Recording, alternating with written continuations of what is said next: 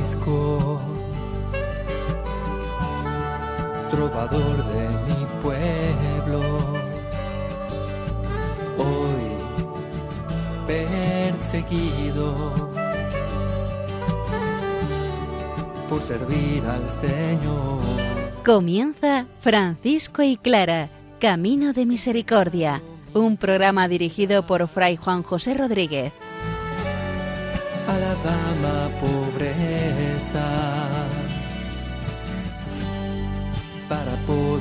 Estar más cerca de Dios. Yo, Clara.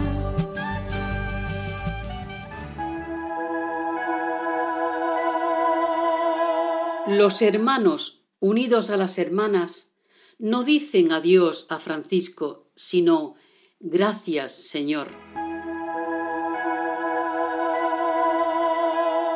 Un saludo fraterno de paz y bien, hermanos.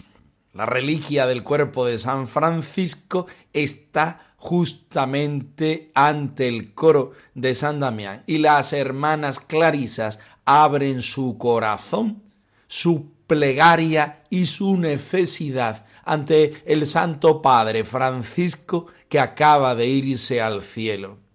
Su pena se va convirtiendo en una plegaria de oración a Dios y petición a los hermanos. Por otra parte, la misma Santa Clara nos explica un signo, un símbolo muy propio de ella, el espejo. Escuchemos la palabra del Señor, que sea ella la que nos motive a seguir entregando nuestra vida al Señor.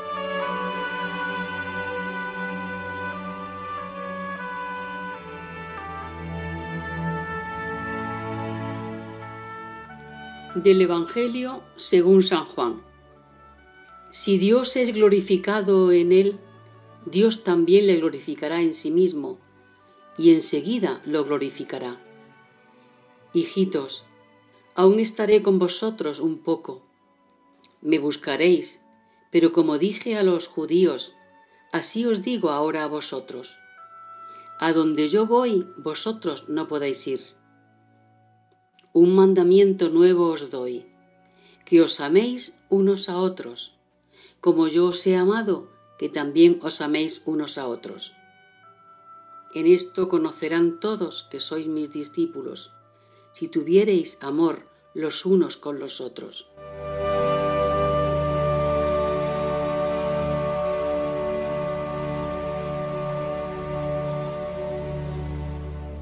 Nos encontramos en el pleno corazón de la Pascua donde Jesús va a celebrar la primera Eucaristía con sus discípulos. Nos encontramos en el discurso sacerdotal que Jesús ofrece a sus discípulos y que gracias al Evangelio de San Juan nos ofrece hoy a nosotros. Un ambiente evidentemente lleno de afecto porque el Señor Jesús está hablando del amor y de la entrega que supone vivir desde el amor. El Señor será glorificado. Para eso tiene que pasar por la muerte de cruz. Los discípulos buscarán al Maestro, pero en este momento no podrán seguir sus pasos porque Él va hacia la plenitud del Padre. En este momento aprovecha Jesús para dar el mandamiento más importante a sus seguidores y discípulos que os améis los unos a los otros como yo os he amado. Amándoos de esta manera unos a otros, seréis verdaderos discípulos míos. Como siempre, es el texto que tomamos nos viene bien para la parte que vamos a explicar tanto de San Francisco como de Santa Clara. La reliquia del cuerpo de San Francisco está ante el coro de San Damián y sus hijas en presencia de sus hijos y de todos los fieles del clero de la ciudad de Asís y todos los devotos están allí presentes. Ellas abren su corazón y su necesidad ante la nueva realidad que les viene con la muerte de San Francisco.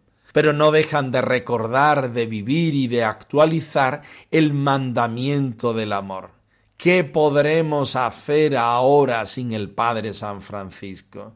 ¿Quién nos hablará en ese ánimo tan necesario del seguimiento de Jesucristo? El duelo se convierte en oración las oraciones de petición se convierten en alabanzas y en apertura al proyecto del Señor a lo que Él quiera y como Él quiera.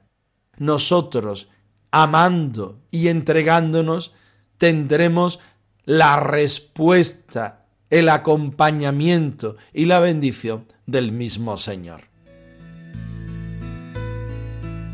Hijos Voy a estar poco tiempo entre ustedes.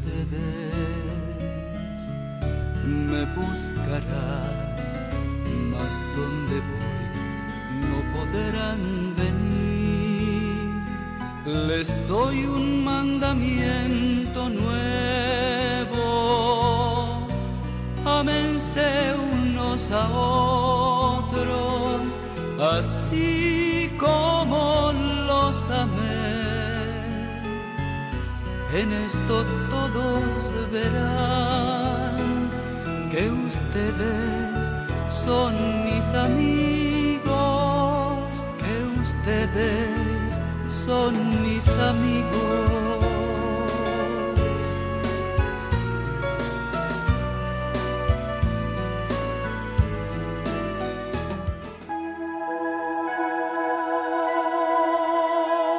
En San Francisco comprobamos la obra de Dios en su plenitud. Segunda parte del capítulo décimo de la primera vida de Celano, donde estamos eh, estudiando el encuentro del cadáver de San Francisco ante las hermanas pobres de Santa Clara. Todo un reto, toda una oración, toda una disposición a vivir el mandamiento del amor. Estemos muy atentos.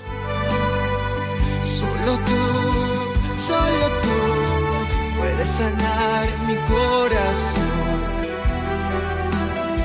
Solo tú, solo tú puedes llenarme de tu amor. Al contemplarlo, rompieron en continuos suspiros en profundos gemidos del corazón y copiosas lágrimas, y con voz entrecortada comenzaron a exclamar Padre, Padre, ¿qué vamos a hacer?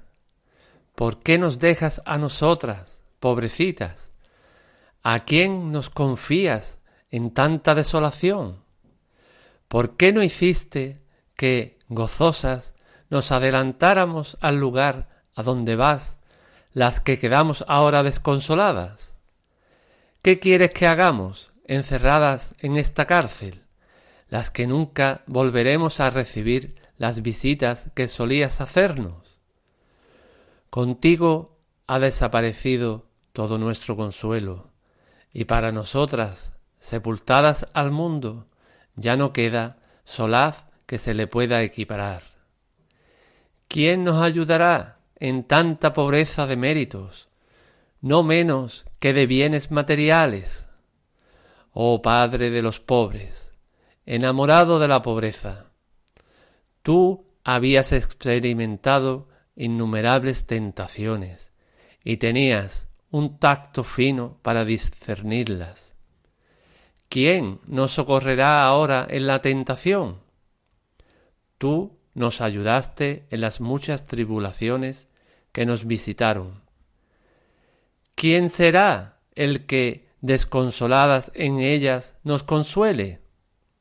Oh amarguísima separación, oh ausencia dolorosa, oh muerte sin entrañas, que matas a miles de hijos e hijas, arrebatándoles tal Padre, cuando alejas de modo inexorable a quien dio a nuestros esfuerzos, si los hubo, máximo esplendor.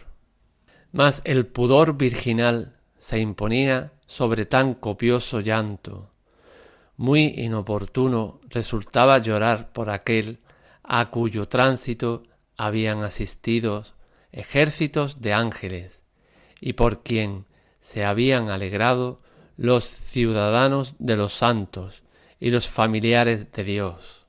Dominadas por sentimiento de tristeza y alegría, besaban aquellas coruscantes manos adornadas de preciosísimas gemas y rutilantes margaritas. Retirado el cuerpo, se cerró para ellas aquella puerta que no volvería a abrirse para dolor semejante. Cuánta era la pena de todos ante los afligidos y piadosos lamentos de estas vírgenes. Cuántos, sobre todo, los lamentos de sus desconsolados hijos. El dolor de cada uno era compartido por todos, y era casi imposible que pudiera cesar el llanto cuando aquellos ángeles de paz tan amargamente lloraban. Solo tú, solo tú puedes sanar mi corazón. Solo tú, solo tú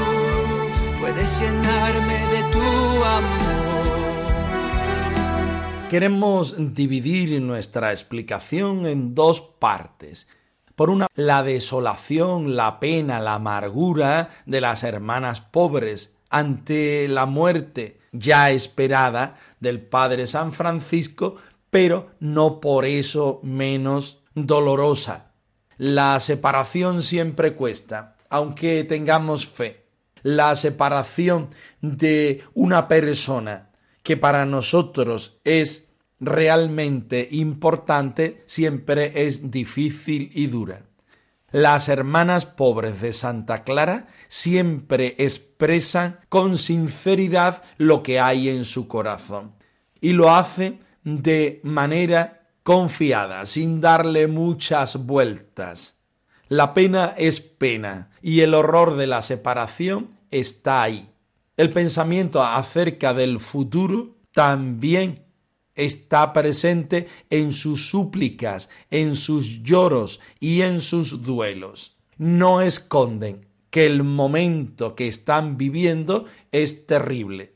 Se dan cuenta de que su vida es tremendamente radical y con la ayuda y la presencia, la bendición de Francisco, les resultaba mucho más fácil. ¿Qué pasará en este momento? ¿Cómo podrán afrontar las durezas del futuro? Todas estas interrogaciones convertidas en oración y preguntas ante el cadáver de San Francisco están ahí. Pero el biógrafo oficial de la Orden franciscana también quiere poner junto a estas preguntas, lloros y duelo la confianza en el Señor. Por el pudor virginal, nos dice, porque no querían hacia afuera, hacia adentro y sobre todo hacia arriba, hacia el Señor, faltarle y faltar a la fe, faltar a la consagración que ellas tenían, ponen todo este dolor en el corazón de Cristo. Y saben que el Señor, el que nos manda a todos a amar, viviendo este amor como un mandamiento siempre nuevo, saldrá favorablemente ante las que ahora están desoladas por la muerte de su Santo Padre. Hoy que ya no estás, hoy que tengo este dolor y siento un gran vacío y no puedo llenar, hoy que ya no estás, solo quedan los momentos, queda lo vivido para recordar, nunca muere se va, solo muere quien se olvida. Ahora estás en todos lados, eres parte de mi vida. Estás curas mis heridas. Todo lo que se expresa en este número del capítulo 10 es para nosotros un reto y una motivación. ¿Cómo podemos nosotros vivir los duelos? ¿Cómo podemos enfrentarnos ante nuestra vida en estos momentos difíciles? ¿Qué nos dice la fe cuando la vida nos va quitando a aquellas personas y realidades en las que nos apoyamos frecuentemente y de una manera normal? Nuevamente, Francisco y Clara se ponen a la base de nuestra reflexión y nos ayudan a ofrecer una respuesta adecuada, una respuesta de fe, una respuesta cristiana ante el dolor de la muerte y la separación de los seres queridos. También podemos alargar esta experiencia a las realidades que la misma vida nos va quitando y que nos hacen sentirnos desnudos.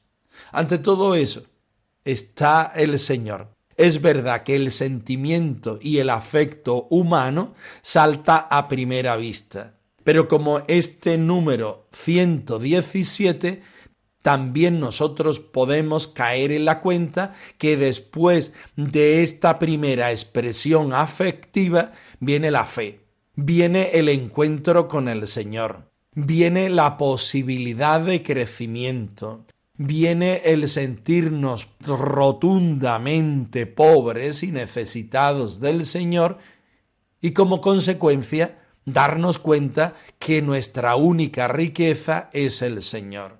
Las hermanas pobres, los hermanos menores acababan de perder a su padre y fundador el que los había llevado al Señor y le había manifestado aquella forma de vida carismática nueva en la iglesia. Ahora, lejos de que Él se vaya, queda su mensaje para que ellos lo sigan reproduciendo.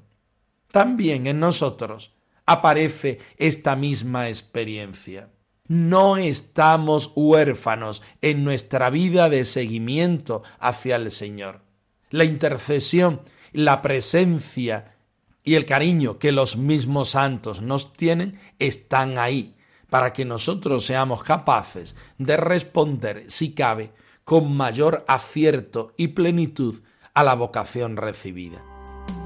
Voy a seguir tus huellas, voy a seguir voy a caminar contigo en pobreza y humildad. Voy a dar mi vida por el pobre, por el que necesita de mi amor. Quiero ser otro Cristo, quiero ser libre como tú, Francisco. Quiero ser otro Cristo para llenar el mundo de alegría, para ser más humano cada día, ser como tú, Francisco,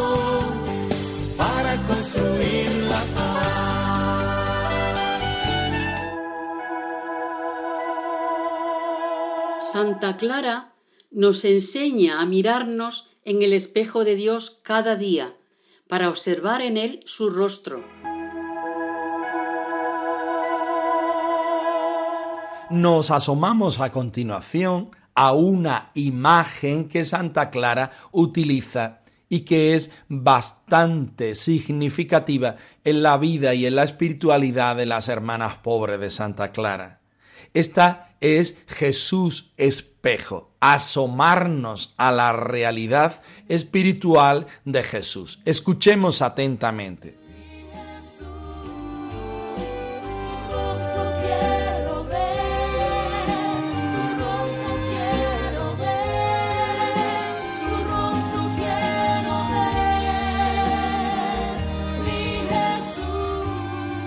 Clara se entiende a sí misma como mujer amada y amante del pobre crucificado, y lo descubre contemplándolo una y otra vez como un espejo. Dirá en una de sus cartas Mira diariamente este espejo y observa constantemente en él tu rostro. Clara ve en Jesucristo un espejo que refleja el amor encarnado de Dios y el resplandor de su gloria. Mirando el rostro de Jesús, descubre la verdad de su propio rostro. Qué cierto es que Dios ha tomado en Jesús rostro humano para que como un espejo nos refleje la divinidad de nuestro rostro. En Jesús se revela, se mira, se espeja. Así queda revelada también nuestra más profunda identidad, nuestra esencia radical en Dios. Por eso, cuanto más contempla Clara a Cristo, más se le revela su propia imagen, tal cual fue pensada amorosamente por Dios. Y asimismo sucede con nosotros. Jesús sabe de nuestro propio fondo más que nosotros mismos, y es quien mejor nos puede devolver una imagen real de quienes somos.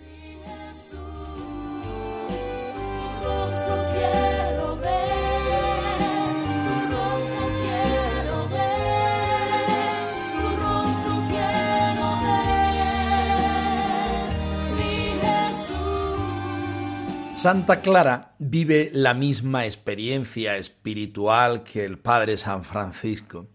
Pero es verdad que por ser mujer, por su experiencia, por su vida, por su educación, por su entender el franciscanismo desde la contemplación, desarrolla algunos aspectos no distintos a la espiritualidad de Francisco, pero sí desarrollados por ella personalmente. Uno de ellos es encontrarse a Jesús como espejo. Un espejo es aquel aparato en el cual cuando nos asomamos nos encontramos reflejados nosotros mismos.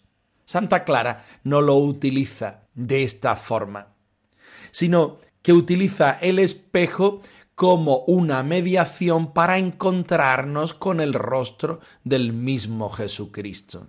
Si la experiencia franciscana es encontrarse con el Señor en sus acepciones más humanas, Jesús hecho niño y Jesús en la cruz, Clara no tiembla en decirnos en una de sus cartas que seamos capaces de mirar diariamente en este espejo el rostro de Jesús crucificado.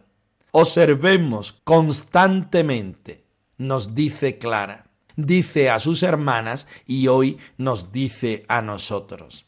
Es todo un camino espiritual de encuentro con el Señor crucificado en pobres apariencias, para que asomándonos a este espejo, contemplando a este Jesús en su acepción más humana, seamos capaces de confrontarnos con los hermanos, evidentemente en sus acepciones más humanas, y que éstos nos sirvan de mediación para el encuentro con el Señor.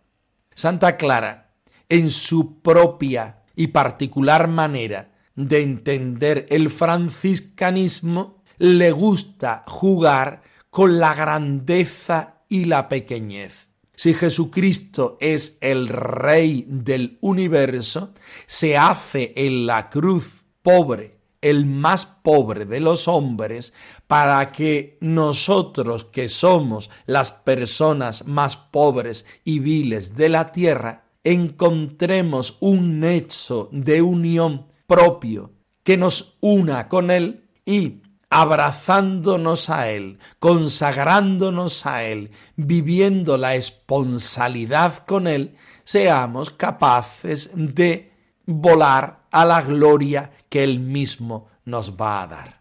Todo un reto, toda una aventura, toda una bendición, a la cual cada uno de nosotros estamos llamados a vivir. mirada de Dios, alegría del mundo, clara imagen de Dios, clara imagen de Dios, clara imagen de Dios.